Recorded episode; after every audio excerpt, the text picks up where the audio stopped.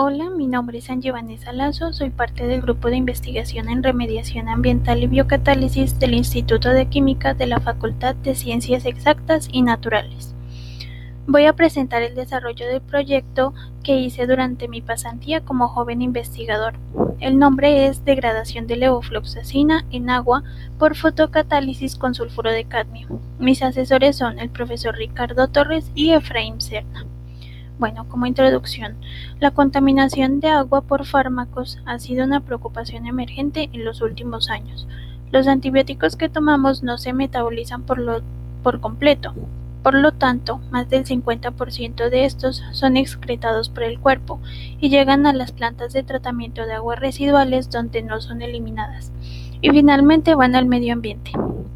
Esto constituye un problema ambiental debido a su toxicidad y la posibilidad de producir microorganismos resistentes a los antibióticos que pueden ser un riesgo para la salud pública. Los antibióticos tales como las fluoroquinolonas son ejemplos de antimicrobianos que generan resistencia bacteriana. La levofloxacina es una fluoroquinolona altamente consumida de amplio espectro, lo que significa que es efectivo contra bacterias gram positivas y gram negativas. Una vez en el medio ambiente, la levofloxacina puede promover resistencia bacteriana, lo que genera problemas en la efectividad terapéutica de este antibiótico.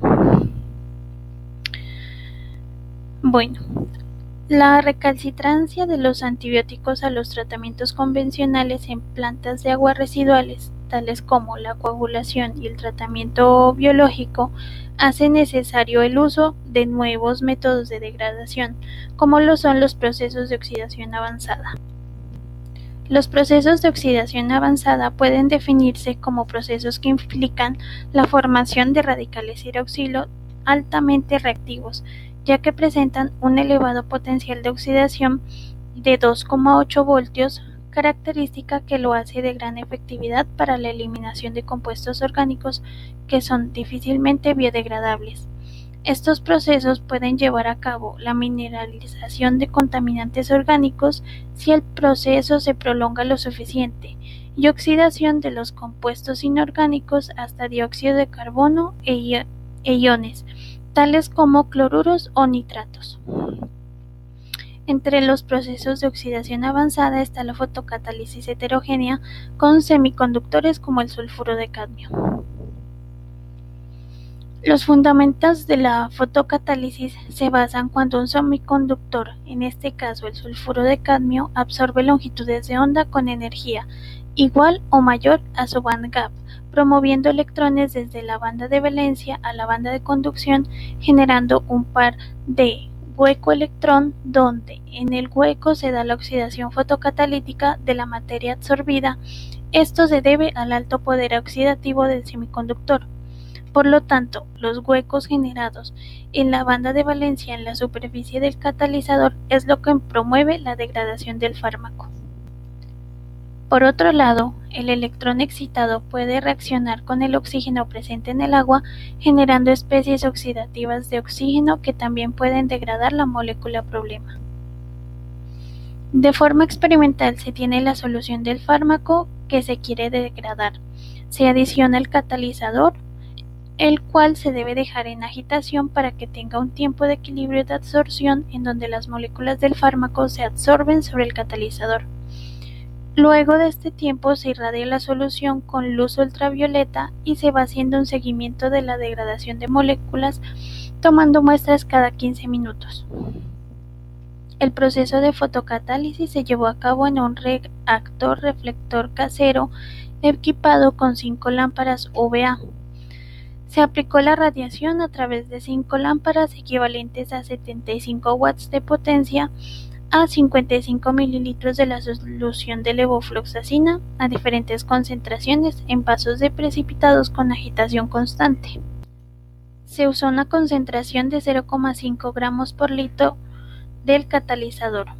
Las lámparas se encendieron después de que se alcanzara un equilibrio de absorción bajo agitación constante y se llevó el tratamiento hasta 120 minutos.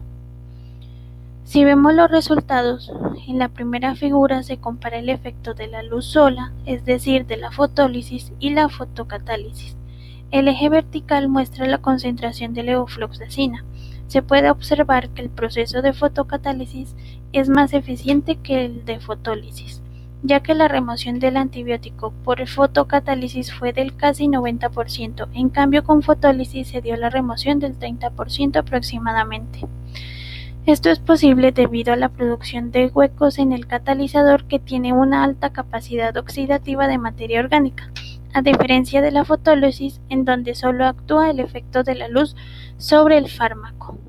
Para investigar la influencia de la concentración del contaminante durante el tratamiento fotocatalítico, diferentes soluciones de levofloxacina fueron analizadas, entre ellas de 10, 5, 2,5 y 1,2 partes por millón a una concentración de sulfuro de cadmio y una intensidad de radiación fijas.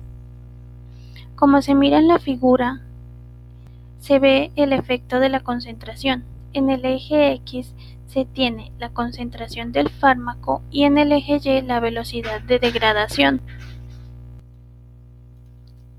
Podemos ver que la mayor cantidad de levofloxacina eliminada estaba en la concentración de 10 partes por millón al comparar las pendientes de las curvas, indicando que el sistema puede remover concentraciones considerables del contaminante objetivo levofloxacina. Con el propósito de demostrar el rol de los huecos en la degradación de levofloxacina, se realizaron experimentos en presencia de yoduro de potasio, que es un atrapante de dichos huecos. En este gráfico se observa la influencia del yoduro de potasio en la degradación de la levofloxacina por su actuación como inhibidor. Se puede notar que en una hora de tratamiento, la levofloxacina en presencia de yoduro de potasio afecta significativamente la degradación, ya que éste se va directamente a tapar los, los huecos del catalizador, lo que ya no le permite degradar el fármaco presente, evidenciando así el rol importante de esta especie en la eliminación del contaminante. Como conclusiones tenemos que el proceso de fotocatálisis tiene la habilidad de degradar la levofloxacina en agua destilada incluso a concentraciones al nivel de 10 miligramos por litro.